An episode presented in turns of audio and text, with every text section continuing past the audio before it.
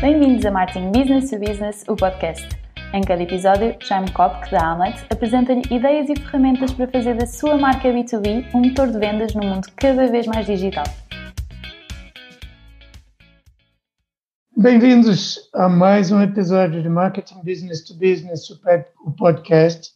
Se nós fizermos uma retrospectiva dos já bastantes convidados que passaram aqui pelo podcast, entre aqueles que são decisores empresariais, há uma clara preponderância de um setor de atividade, que é o das tecnologias da informação. E isto não é por acaso, porque tem sido uma área em crescimento contínuo e provavelmente daquelas que melhor respondeu à necessidade das empresas portuguesas de saírem do mercado nacional e de, por assim dizer, se fazerem ao mundo. Mas uma coisa é uma empresa portuguesa ir buscar mercados lá fora, o que é muito bom e necessário, e outra coisa é o caso da Bring, uma empresa que nasce em Portugal, mas já com o projeto de ser uma empresa global e que torna realidade esse objetivo muito concretamente em muito, em muito poucos anos. E é para explicar um, como é que isso se faz que eu hoje tenho aqui comigo uh, o Carlos Alves, CEO da Bring Global, a quem eu dou as boas-vindas e agradeço aqui a presença no podcast. Olá, Carlos. Olá, Jaime. Obrigado pelo convite e é um prazer estar aqui. eu começo, eu começo por pedir que você se apresente. Uh, okay. Quem é o Carlos, qual foi o seu percurso e o que é, que é a Bring? Ok, então começando um bocadinho por esse, por esse início. Uh, portanto, eu sou o Carlos, tenho 30 anos de experiência em tecnologia, uh, comecei ligado à área de desenvolvimento de software uh, para o mercado português há muitos anos. E, e entretanto eu diria que fiz uma carreira de gestão numa empresa de referência em Portugal que é a Nova Base onde estive de 98 até 2011, ok, meio de 2011. Em 2011, eh, depois de ter estado como, como CEO da Nova Base em Espanha, resolvemos, eu e um conjunto de sócios, criar a Bring. Eh, a Bring é uma empresa eh, global que nasceu com esse foco global, já posso explicar depois como é que isso se faz, não é? Uh, mas que se dedica hoje essencialmente a transformações digitais uh, pelo mundo, uh, em áreas de competência que vão desde o omnicanal e todos os touchpoints com clientes até a área de analytics, big data, machine learning, AI, todas as componentes de integração e também uh, os pagamentos digitais. Portanto, isto é o que nós fazemos hoje pelo mundo. Uh, e, portanto, é uma carreira à volta de tecnologia, com altos e baixos, não é? Eu passei por, por, pelo rebentamento das dot-com, por fusões de muitas empresas e aquisições, e, e acho que isso ajudou, a, de alguma maneira, a ganhar capacidade de, gestão e experiência para este desafio que nós lançámos, chamado Bring. Uh, como é que nasce a Bring? Dar aqui um bocadinho de contexto. Portanto, a Bring nasce uh, em 2011. 2011, para quem se recorda, em Portugal estava a chegar a Troika, não é? E eu costumo dizer que só tínhamos duas opções: ou chorávamos ou vendíamos lenços. Uhum. Uh, porque era, o mercado estava, estava em contração, o mercado português, uh, e eu acho que isso acaba por estar um bocadinho relacionado com o nosso desenho também. Nós sempre acreditamos, este grupo de pessoas que fundou a Bring, eh, era, uma, era um grupo de pessoas que tinham trabalhado no UK, eh, tínhamos vendido projetos pelo mundo todo, desde o Japão, a Arábia Saudita ao Brasil, eh, portanto, fazia parte um bocadinho do nosso ADN e acreditávamos que o mercado português era muito pequeno. E tínhamos aqui, obviamente, muitos contactos, mas nós não nascemos com o tradicional home market. Uh, nós começámos sem clientes, queríamos o talento português, altamente adaptável, esse ADN, uh, e levá-lo para o mundo. E, portanto, nós não tínhamos, quando não se tem um market, o desenho não pode passar por vou criar um mercado português e a seguir vou internacionalizar. Passa muito mais ao contrário, onde é que estão os clientes e vou servir esses clientes independentemente do ponto do mundo onde eu os sirva. Uhum. E o uhum. desenho foi feito assim, portanto a Brinca acaba por nascer com os headquarters em Portugal, uh, porque era a forma de recrutar pessoas para o nosso payroll, não é? ter uma base de trabalho, onde tínhamos pessoas com muitos anos de experiência, começámos a empresa uh, do nada, mas rapidamente tínhamos 14 pessoas ali ao final do primeiro ano, muito sénios, uh, com, todas com mais de 15 anos de experiência, uh, mas abrimos Portugal por essa razão, Espanha porque eu tinha vindo lá e um dos sócios, que é, que é o Lars, um holandês que vive em Espanha, uh, também conhecia muito bem o mercado, gente tinha trabalhado aquele mercado durante dois anos e qualquer coisa em Espanha juntos. e depois abrimos quase simultaneamente o Quénia, porque não queríamos fazer, estava muito claro na nossa estratégia, não queríamos fazer nem os palopes, porque havia um dumping de preço muito grande em 2011 e era, vamos todos para Angola, como se costuma uhum. brincar aqui em Portugal, não é? nós não queríamos uh, andar a lutar por preço e nesses dumpings de preços num país que tem muitas dificuldades muitas vezes em arranjar dólares uh, e, e em remeter o dinheiro para fora e tínhamos decidido que não queríamos fazer o Brasil. Porquê? Porque havia retenções fortes, eu tinha trabalhado no Brasil, tinha, uh, tinha vendido, tinha criado, ajudado a criar a nova base no Brasil e tinha vendido a nova base no Brasil à Stefanini. E, portanto, conhecia bem aquele ecossistema, estava a nascer Farmville na altura. Um, e lembro-me bem desse ecossistema nós dissemos, pá, nós precisamos de circular dinheiro pelo mundo e com as retenções brutais que tem o Brasil à saída de capitais, nós não podemos fazer o Brasil, sendo um mercado espetacular, que hoje trabalhamos, temos projetos a correr no Brasil, mas na altura era uma opção de no-go. Então vamos fazer Portugal-África Subsaariana, tínhamos relações muito fortes com o Quênia, onde levantámos capital inicialmente, porque em Portugal na altura uh, levantar capital para uma empresa de serviços era uma coisa impossível, uh, havia muito dinheiro, mas não havia disponibilidade para entregar a uma empresa de serviços, andava tudo à procura das apps, das plataformas, daquelas, daqueles múltiplos fabulosos uh, que se vêem hoje, a uhum. mexer, mas não, ninguém queria falar de serviços. E depois queríamos fazer Espanha de Espanha pelas ligações uh, próximas que tem com a América do Sul, grandes bancos, etc. Queríamos aproveitar essa, essas ligações e fazer a América do Sul. E a Brinco foi desenhada assim, ou seja, foi desenhada de forma global, aprendendo nós pelo caminho que globais éramos mesmo nós, as pessoas, porque os bancos não são globais, as empresas de recursos humanos não são globais, as empresas de contabilidade não são globais, são representações nos diferentes países e até algumas grandes consultoras também não são globais, não são mais que uma knowledge base partilhada com sócios locais, mas que não têm um sentido de globalidade como tem a Brinco. Portanto, a Brinco tem de facto um desenho arrojado, eh, eu acho inovador, toda a gente valoriza muito o nosso business design e eu acho que foi um, tem sido um desafio enorme mas divertido. Acho que. Eu queria é, detalhar um bocadinho mais essa, essa questão do, do, do ser global by design, né? porque é, as geografias com que vocês começaram são elas próprias muito diferentes umas das outras. Né? Eu imagino que não tem muito a ver Espanha com a África subsaariana, e que isto em si já coloca desafios. Ou seja, que diferença faz quando você diz que uh, os bancos ou as grandes consultoras não são globais e vocês são? Que diferença faz isto na prática, na maneira de trabalhar? Ah, nós temos algumas, uh, algumas zonas comuns na Brinca. Políticas globais, obviamente que tem algum ajuste local, zonas específicas, tem a ver com a legalidade do país, tem a ver com as políticas de, de human capital de cada país, uh, com a própria cultura. Nós acreditamos muito, se denomina na brinca e não só, no local. Nós queremos ser globais através dos locais. O que é que isso quer dizer? Que nós queremos levar as melhores práticas, a tal knowledge base, ao mundo e, e chegar de uma com diferenciação, com valor acrescentado, mas percebemos que eh, neste negócio eh, ele é feito de valor e de relação. Uh, e, e, ou nós temos uma plataforma, que não é o caso da Brinca, a Brinca hoje não é uma empresa de, de, produto, é uma empresa de serviços, e portanto a relação e o valor acrescentado não muito do braço dado.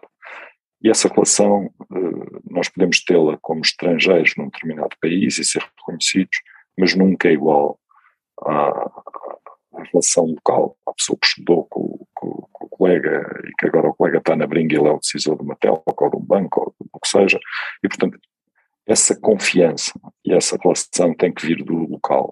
Depois há também um tema de, de cultura laboral, é? ou seja, trabalhar em Inglaterra não é igual a trabalhar no Brasil ou, no, ou em Nairobi ou, ou no Dubai. Uh, há um, uma forma de trabalhar que é distinta. E apesar de nós termos muita capacidade de adaptação, eu costumo dizer que essa é uma das grandes armas portugueses, entre aspas, nós não nascemos para ser portugueses, nós temos um grupo de portugueses, mas hoje temos gente de muitos países. Muitos países, estamos a falar de brasileiros, de, de chilenos, de colombianos, de holandeses, de ingleses, de uma fauna é? de, de pessoas. E, portanto, isso, eu acho que o que nos distingue nesse capítulo é a proximidade cultural que nós vamos ganhando com o aumento de pessoas nesses países, um bocadinho o que fazem as grandes consultoras quando franchizam o tema, mas uh, a diferença é que aqui não é franchizado, ou seja, há, há de facto uma, uma lógica de especialização que nós temos e que nos permite chegar aos mercados com valor acrescentado e não tão generalistas. Ou seja, a tentação é vender o sonho, não é? É um bocadinho uh, a lógica. E, e, é muito fácil. Uh, vender sonhos é a coisa mais fácil do mundo, entregá-los é que é hum. difícil. Uh, e, e, eu acho que nós acabamos por levar muito foco, muita especialização, muita credibilidade e a relação local-global funciona muito bem. É um equilíbrio bom quando nós conseguimos materializar de facto as nossas ofertas com a ajuda dos locais para endereçar os problemas reais que aquela sociedade tem. São estádios de maturidade muito diferentes. Eu acabei de vir do México e a realidade do México não tem nada a ver com a realidade do Quênia. Eh, uhum. Uh, e, e, muitos pensarão, ah não, pois o México estará muito mais à frente. Não é verdade. Uh, não é verdade. Uh, Nairobi deu um salto tecnológico tão grande, porque não tinha nada, que hoje fazem algumas das melhores coisas do mundo ali. E as pessoas não têm esta percepção. E às vezes aquilo que parecem mercados subdesenvolvidos já não são assim tão subdesenvolvidos. É muita vantagem de quem chega atrasado, é. uh, que Portugal também beneficiou disso num determinado momento. É? É, Desenvolveu em certas áreas muito rápido porque não tinha nada. E então. Uh, é fácil avançar. Foi logo para o mais avançado que havia. Um, Agora, você estava falando de é fácil vender sonhos e é difícil, uh, é difícil entregar. E vocês começaram com esse desenho de uma empresa global e, de fato, entregaram ou tem, estão a entregar. Né? A, a Brink está quase a fazer 10 anos e, de fato, se tornou global no sentido estar, de fato, é, é, implantada em vários países uh, com uma, uma força de trabalho que também é multilocal, como você estava dizendo.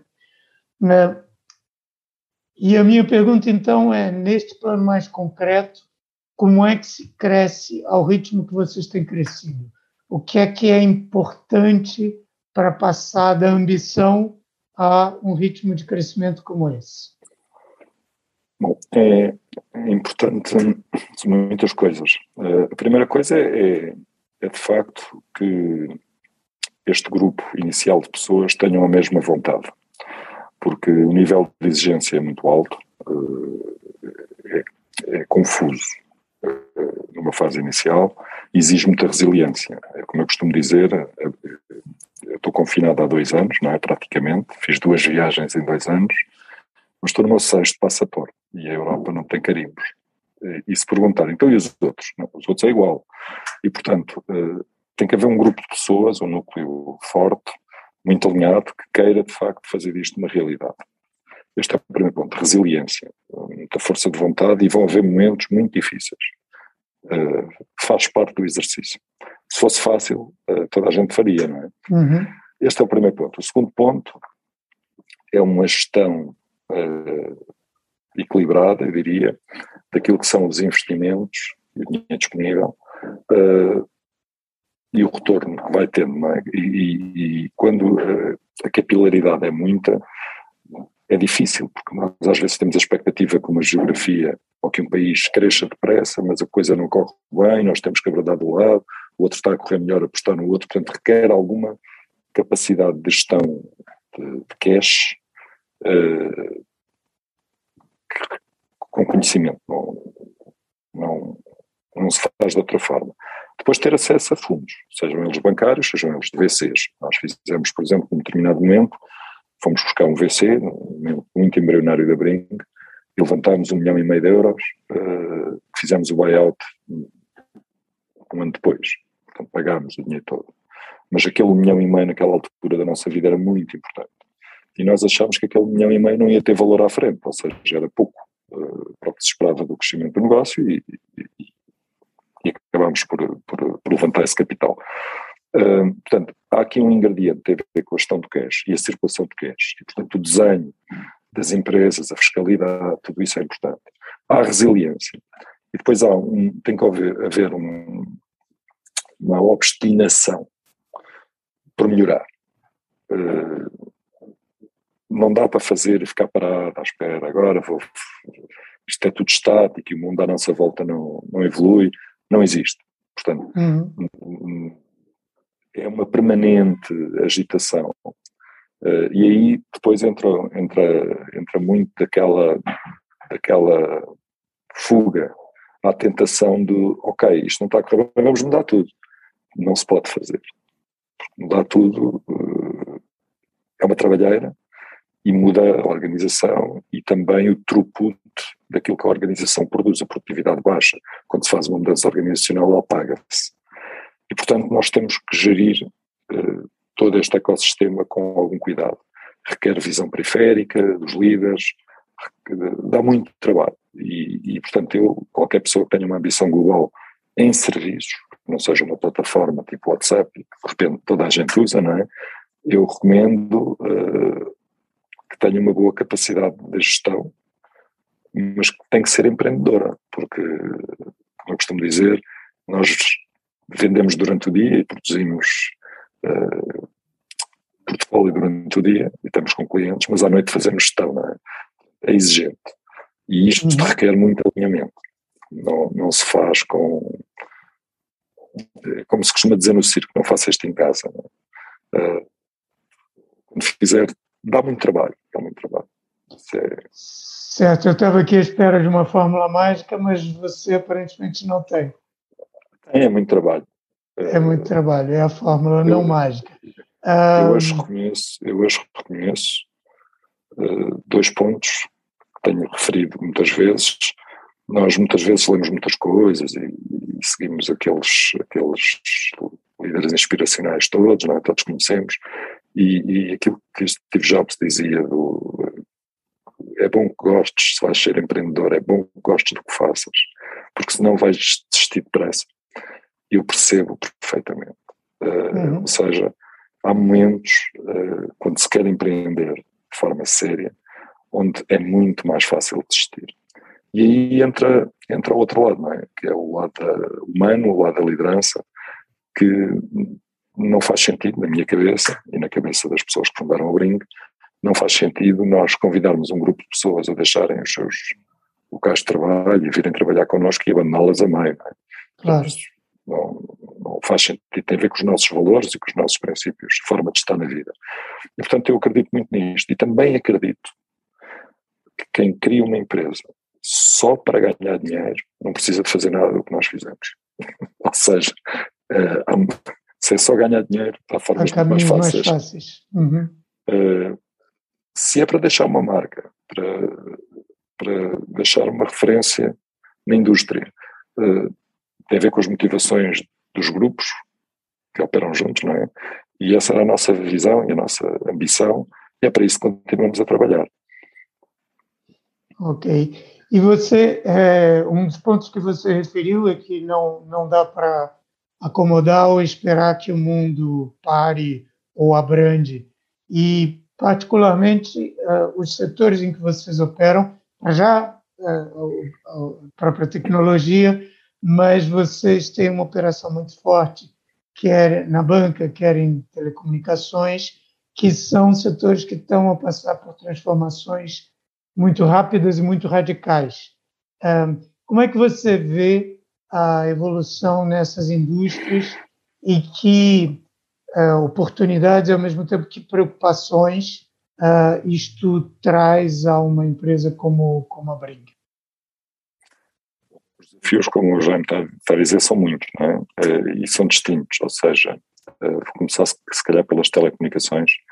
As telecomunicações do ponto de vista tecnológico, são do que mais evoluído existe no mundo.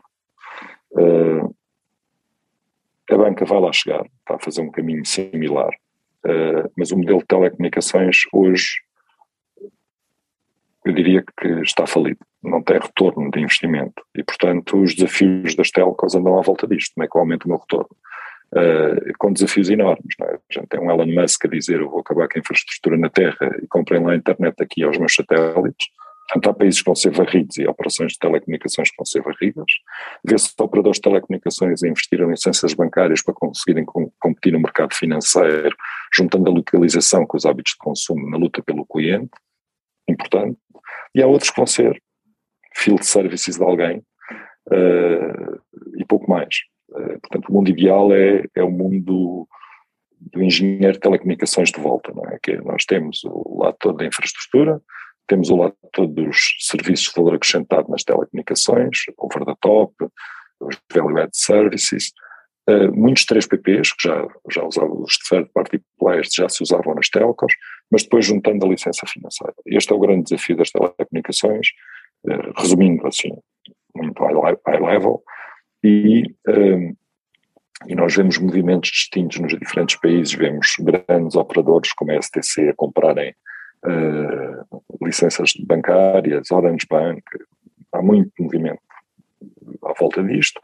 Há outros que, por e simplesmente, acho que estão só à espera do, do, juízo final, não estão a fazer nada. Uhum. Uh, e, e, e, há outros que ainda nem andam à espera que aconteça aí algum milagre uh, e estão a shiftar do B2C para o B2B. Uh, e ouve-se falar muito do 5G para entrar em zonas de mission critical, como operações remotas na saúde, uh, serviços de críticos uh, a nascer no, no, B2B, empresa para empresa, que acaba por, acaba por ser B2B, B2C, não é? Uh, servindo o cliente, mas, mas outra disponibilidade no, de banda. No nível anterior. Não? A banca, a banca está numa transformação igual à que se assistiu há muitos anos em telecomunicações. Eu, diz, eu diria que quem viveu telecomunicações tem uma bola de cristal para ver o que está a acontecer na banca, porque nós conseguimos hoje desenhar a arquitetura atual de um banco e a arquitetura futura do banco. Sabemos exatamente qual é o caminho, já vimos. Uh, é uma questão de quem conhece os dois setores encontrar os pontos de interseção e perceber por onde é que agarra. Nós, nesse aspecto, estamos na brinca, estamos bem servidos. Uh, como é que nós, respondendo à sua pergunta, como é que nós uh, salvaguardamos isto? Por um lado, do ponto de vista de, da bola de cristal na banca, é relativamente simples, não é? Portanto, nós já vimos, sabemos o que é que vai acontecer e que sabemos explicar os dos e os donos. Já vimos histórias fantásticas em telecomunicações e histórias de terror. E, portanto, conseguimos dizer ao cliente, olha, se for por aqui vai ter uma história de terror, se for por ali, se calhar tem uma história de sucesso. Isto ajuda. Uh, depois, a inovação de portfólio tem que ser permanente, não é? Porque são produtos financeiros versus produtos de telecomunicações.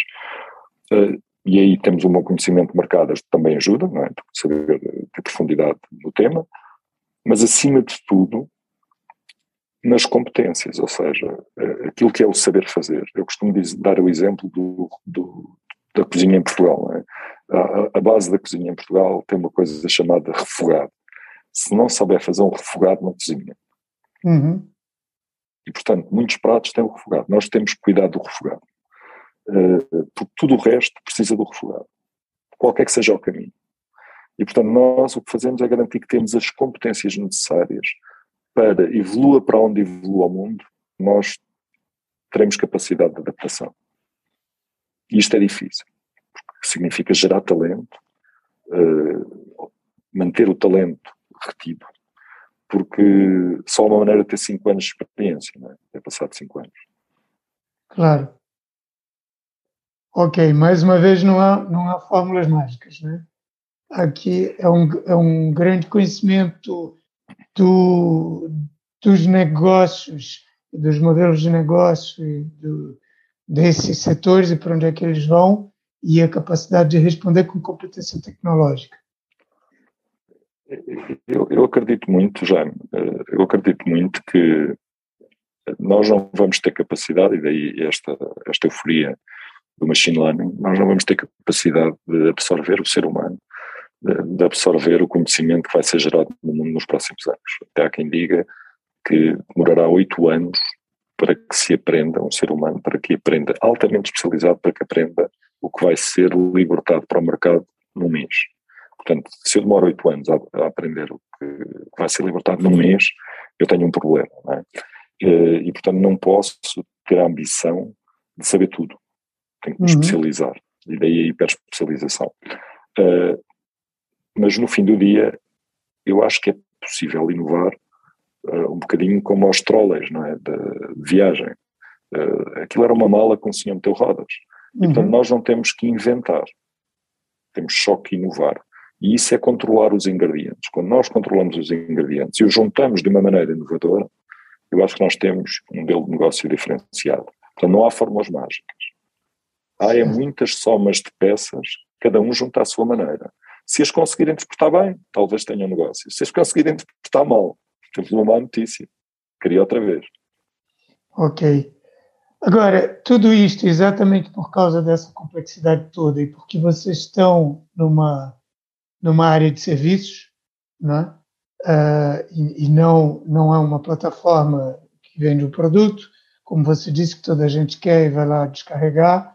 Uh, uh, o processo de venda e de decisão da parte dos clientes, pelo qual vocês têm que passar em cada projeto, é sempre um processo de venda complexa, com ciclos de decisão muito longos, e isto aqui, então, entrando naquilo que é o tema core aqui do podcast, né? que, é, que é, no fim do dia, negócios business to business, que passam muitas vezes por isso, por esse tipo de venda. Na sua experiência, na experiência da Bring, nesse tipo de, de, de venda complexa, quais são os fatores que são importantes para a coisa correr bem? eu distingo duas situações. Distingo a situação do novo cliente, do cliente que já nos conhece, não é? Uh, e os ciclos de vendas do novo cliente, tipicamente, são nove meses a um ano. Uh, e aí entra a necessidade de demonstrar valor e de criação de confiança. É?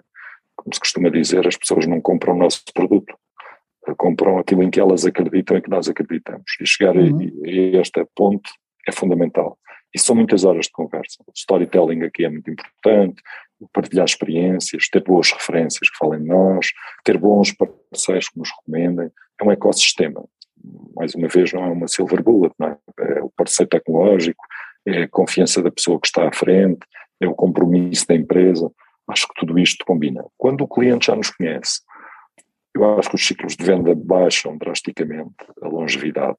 Às vezes demora semanas uh, porque já nos uhum. conhece.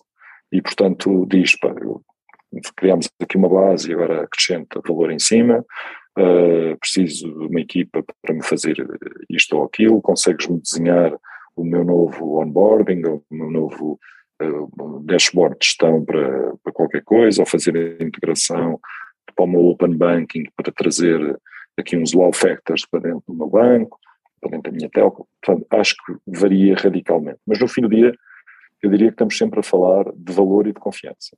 Uh, eu costumo brincar a dizer um bocadinho como aos quadrantes da Gartner, não é? Quando nós temos, uh, estamos a jogar no quadrante superior, entre valor e confiança estamos bem. Uh, e curiosamente, quando existe uma relação de confiança, o preço não é, não é, principal, não é o principal diferenciador.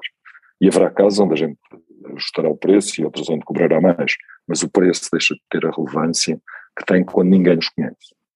Porque muitas vezes temos que pagar, entre aspas, para entrar, é? claro.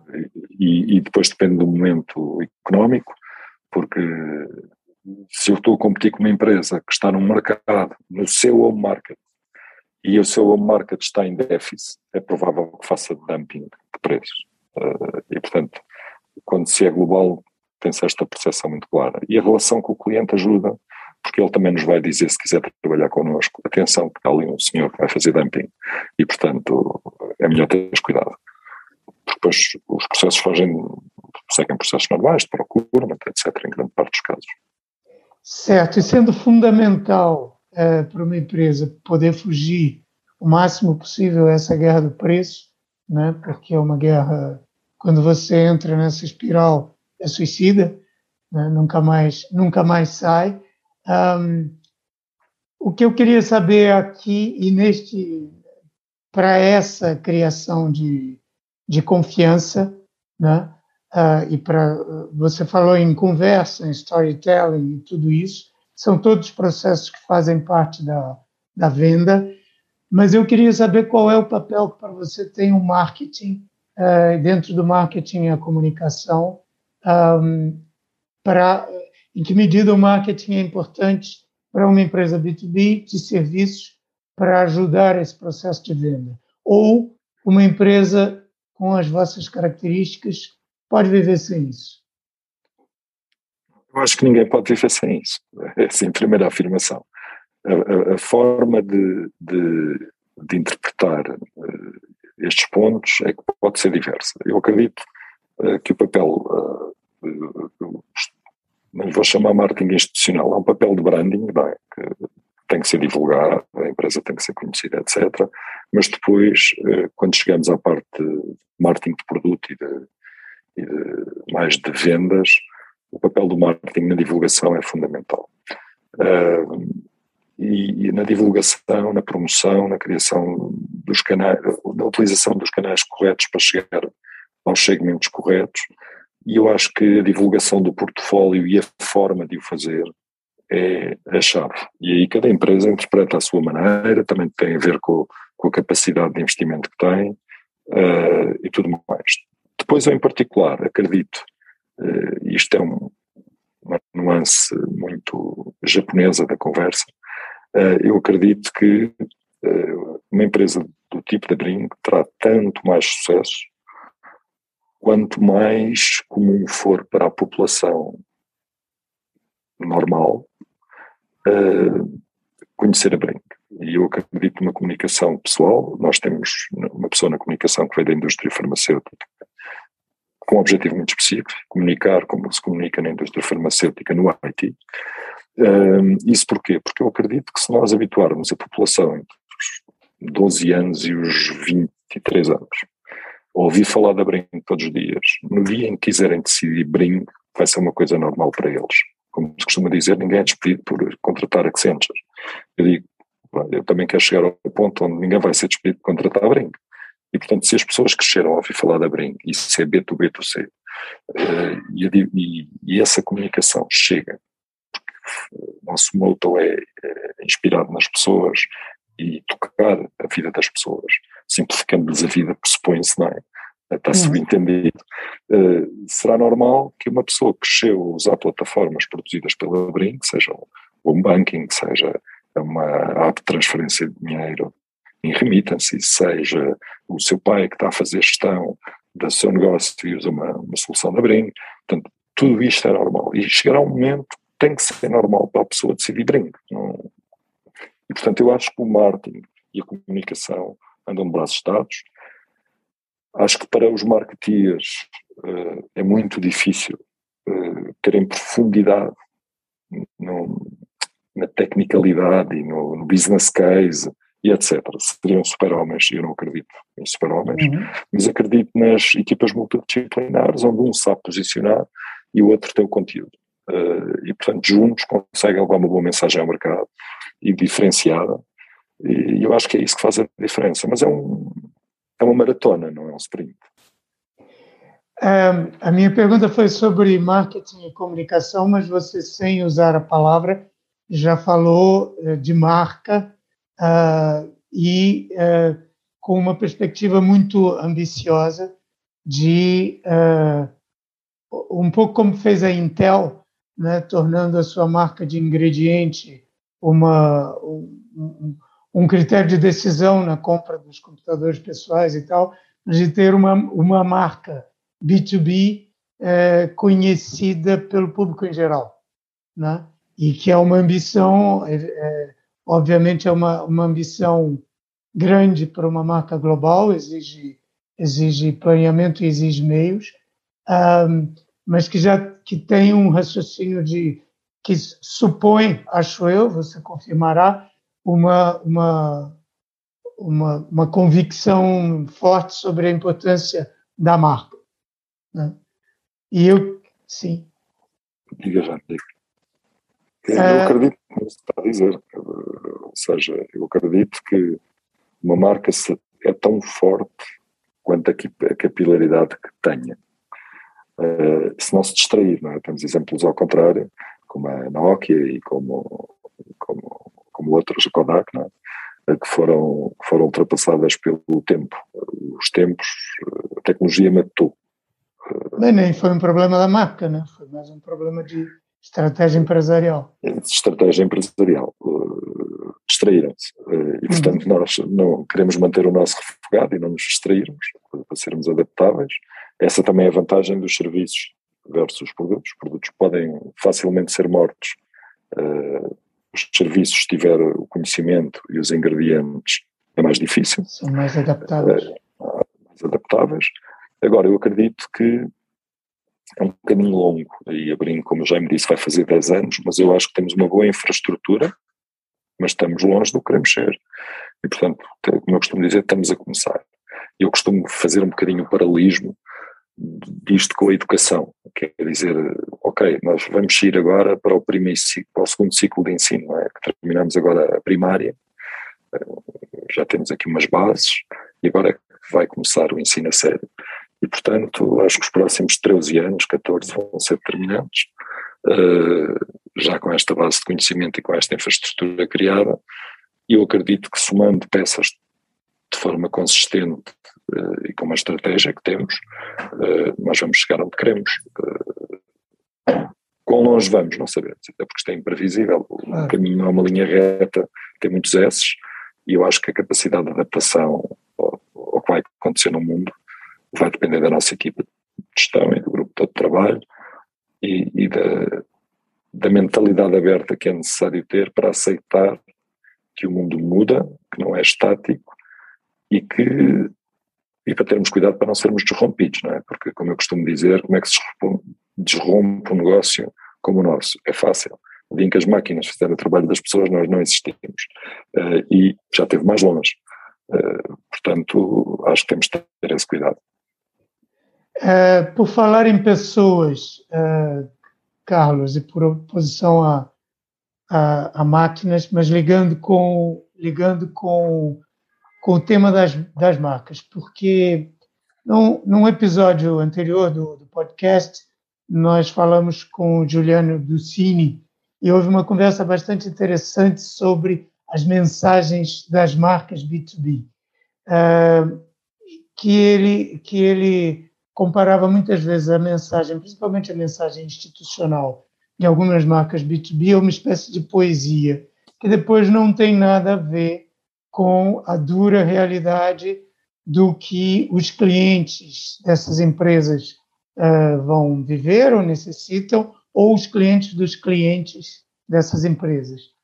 Uh, e era uma coisa que ele criticava. Então, uh, eu me, me lembro de trazer aqui para essa conversa um, aquilo que você já falou, vocês, uh, uh, o moto uh, da, da Bring Inspired by People, inspirados por pessoas, e a minha provocação é isto é só uma poesia ou não sendo, que eu acredito que não, na prática, o que, que isso significa? Concretamente, o que é ser inspirado por pessoas por uma empresa de IT?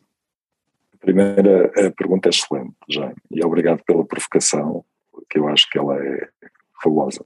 Então, contar-lhe um bocadinho aqui o caminho. A, a Bring, ah, em 2019, tinha um motto que era Envision Success. Eu estava completamente focada no B2B. Uh, e eu diria, era uma conversa redonda, fácil. Dizer, nós estamos aqui para ajudar os nossos clientes, uh, vamos dar as melhores soluções do mundo. Nós vemos isto em todas as empresas de consultoria.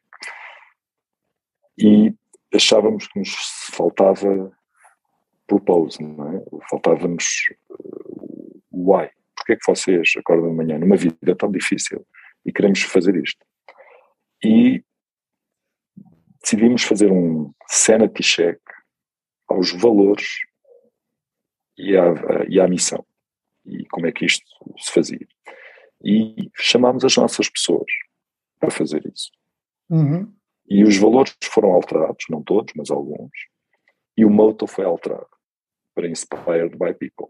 Porquê que eu acho que não é poesia? Porque são as nossas pessoas que chegaram lá. Este é o primeiro aspecto fundamental.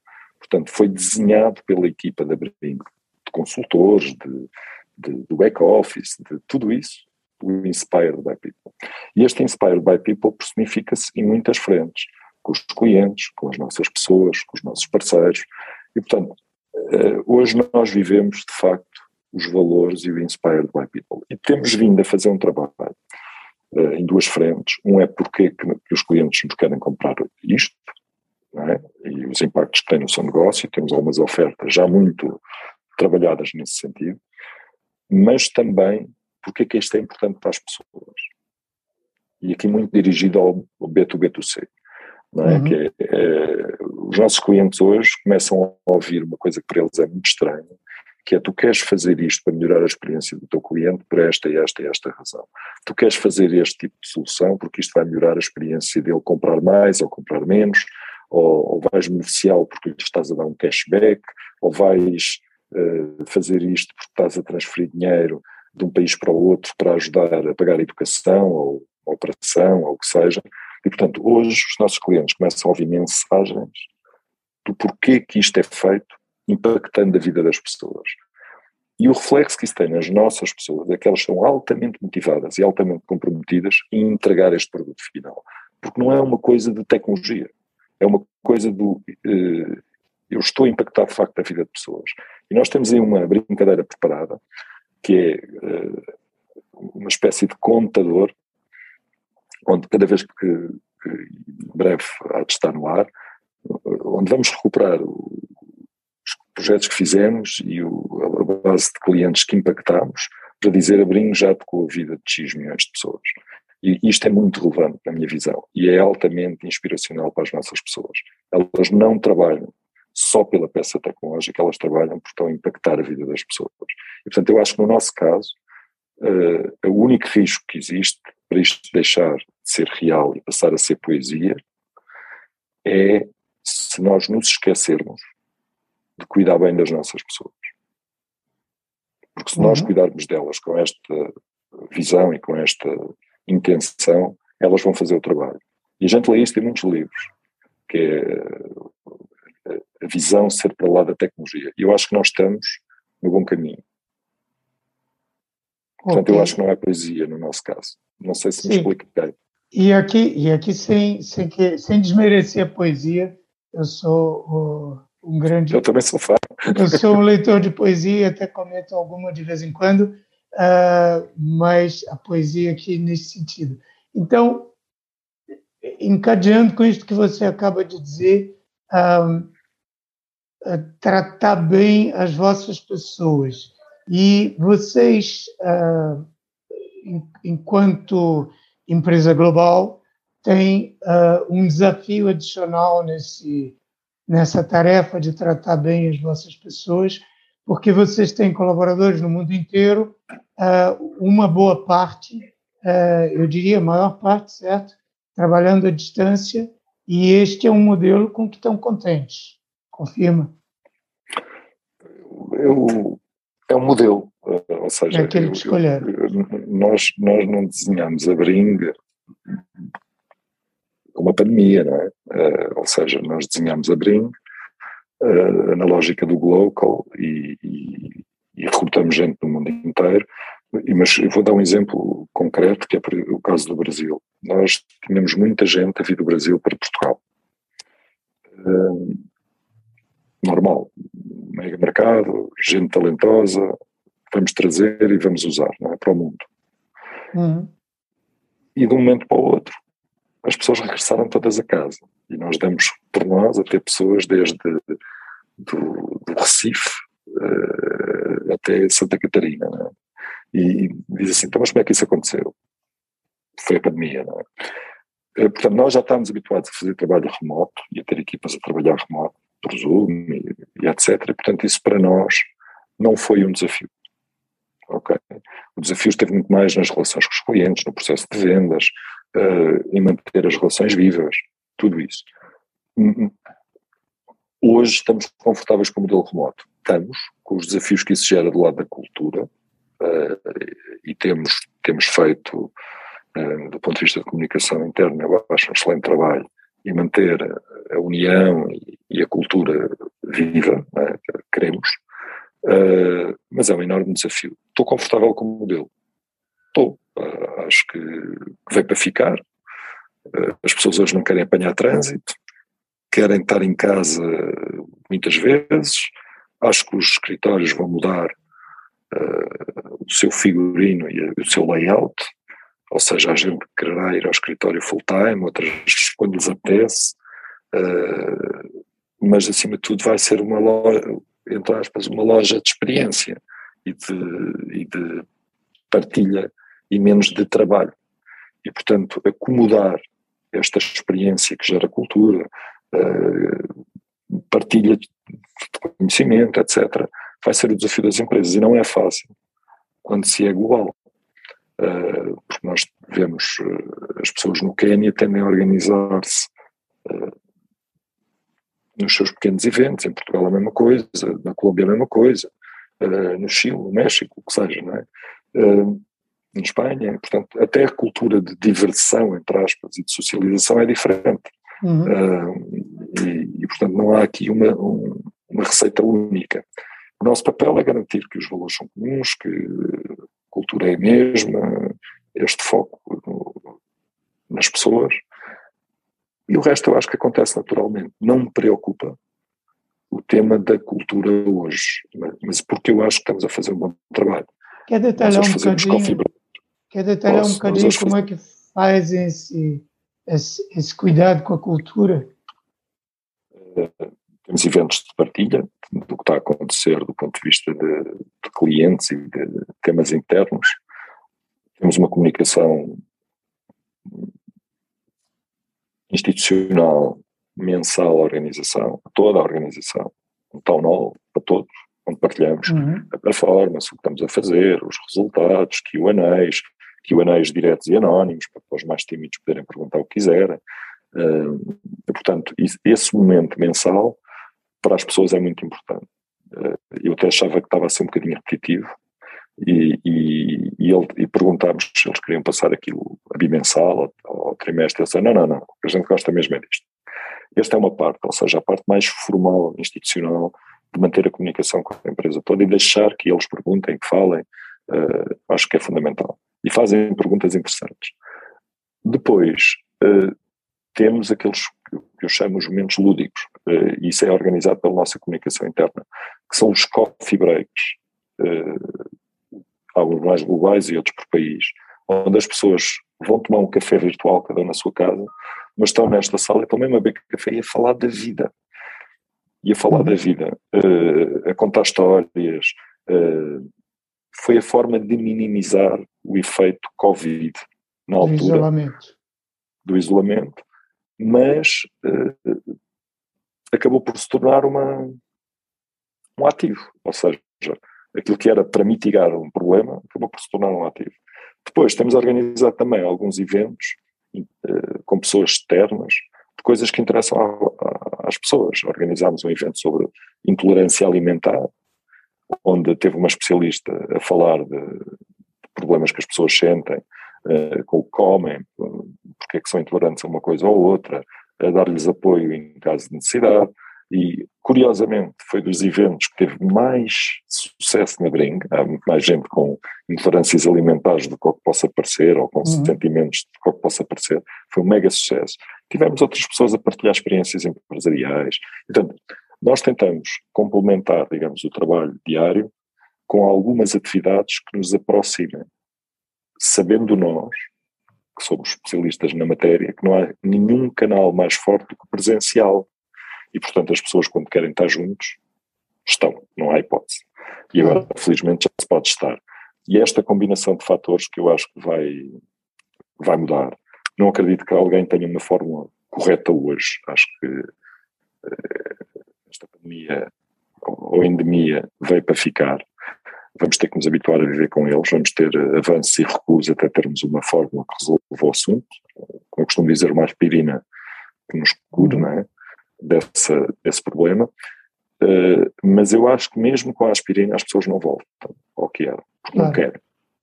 E portanto há aqui desafios que vieram para ficar e, e eu acho que nós ainda não temos tempo suficiente para saber dizer como é que vai ser e qual é o melhor modelo e acho que vamos ter eh, reveses, eh, obviamente, e acima de tudo, sendo muito pragmático, as nossas pessoas, felizmente, mostraram uma grande ética de trabalho. Eh, aliás, até acho que foi ética a mais, para ser sincero. Nós fartámos de trabalhar porque ninguém parava, né? quando não podia uhum. sair de casa. E eu acho que elas já deram essa prova de confiança. Vai ser assim a vida toda? Não sei. É assim sempre? Não sei. É como na vida real, não é? Há aquelas pessoas claro. que têm excelente adaptação, excelentes resultados e outras que não. Uh, e acho que temos que cuidar, mais uma vez, delas e o resultado vem. Uhum. É Muito isto. bem. É, Carlos, estamos já caminhando para o fim, já estamos aqui com uma conversa longa e muito interessante. Eu queria terminar com a pergunta que faço, tenho feito a todos os convidados que é se houvesse uh, um livro ou documentário ou podcast ou qualquer tipo de suporte, mas algum conteúdo que você acha que quem nos está ouvindo não deveria deixar de conhecer ou ler ou consumir, uh, o que é que você recomendava hoje? Olha, recomendava dois livros, uh, que são estilos diferentes, mas que eu sou, sou, sou fã um do Daniel Coleman, que, é, que se chama Os Novos Líderes. Uh, eu acho que se fala muito de liderança. Uh, se chama, desculpe? Uh, Os Novos Líderes, Daniel novos Coleman. É um livro comum muitos anos, mas atual, onde explica os seis estilos de liderança possíveis que uma pessoa pode fazer. normalmente um bom líder faz dois, três, o resto é melhor lugar. E explica nos diferentes contextos os estilos de liderança e os impactos organizacionais que isso pode ter, com exemplos de vida real. Uh, e, e, eu acho que este livro deve ser lido na lógica do, do self-awareness. Uh, a pessoa tem que ter a capacidade de se criticar ela própria quando ler o livro e de entender que tem que crescer como líder para, para levar valor à organização. E portanto foi assim que eu li, gostei, acho que aprendi alguma coisa, menos mal, uh, e, e, é um dos que recomendo para este tipo de literatura. O livro que eu diria que, que mais me marcou neste sentido, li muitos livros, né, como todos nós, mas eu gosto muito do From Good to Great, do Jim Collins, e para mim é uma leitura imperdível para quem quer estar neste, neste mundo. Uh, acho que ele tem análises brilhantes do que deve ser uma organização, do que pode ser uma organização, de como criar aquela extra mile e, e a Brinco tem muitas das coisas que, que, que, que ele fala no livro. O livro também foi alvo de estudo em Harvard e etc. Portanto, é uma coisa interessante. Uh, eu acho que tem muitos ângulos, desde Smart Money uh, ao, ao Edge Concept, ao Ouriço, uh, que faz o caminho e quando sente ameaças uh, estica os espinhos. E eu acho que é um livro imperdível. para quem. Também o foco de começar, começar pelas pessoas, pela equipa, né? que é uma coisa que também.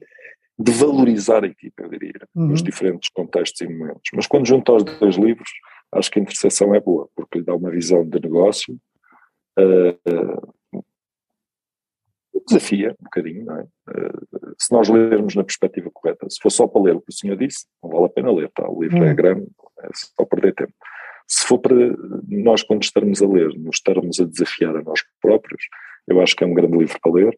Depois, juntar a isso os estilos de liderança, se calhar mudamos a forma de estar no mundo.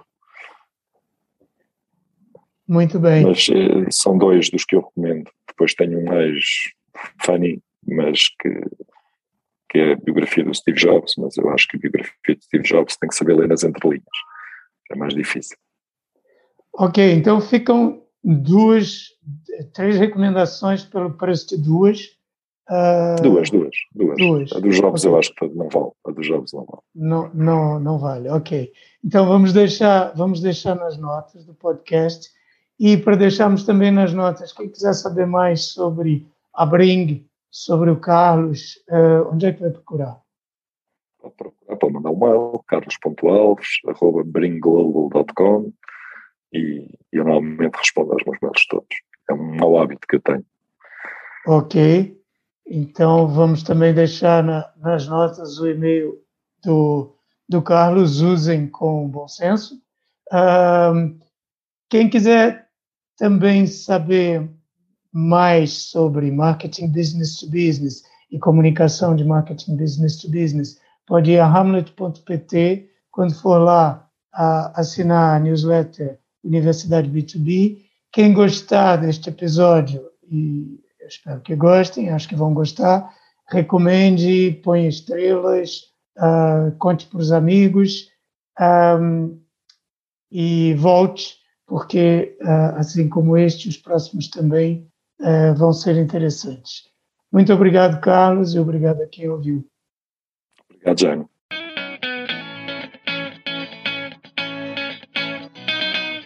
Acabou de ouvir Marketing Business to Business, o podcast da Amlet B2B. Se gostou, não se esqueça de fazer like, partilhar, deixar o seu comentário e subscrever no seu canal preferido. Para ver as notas desta conversa, vá a amlet.pt blog. E em breve voltaremos com mais um episódio de Marketing Business to Business, o podcast.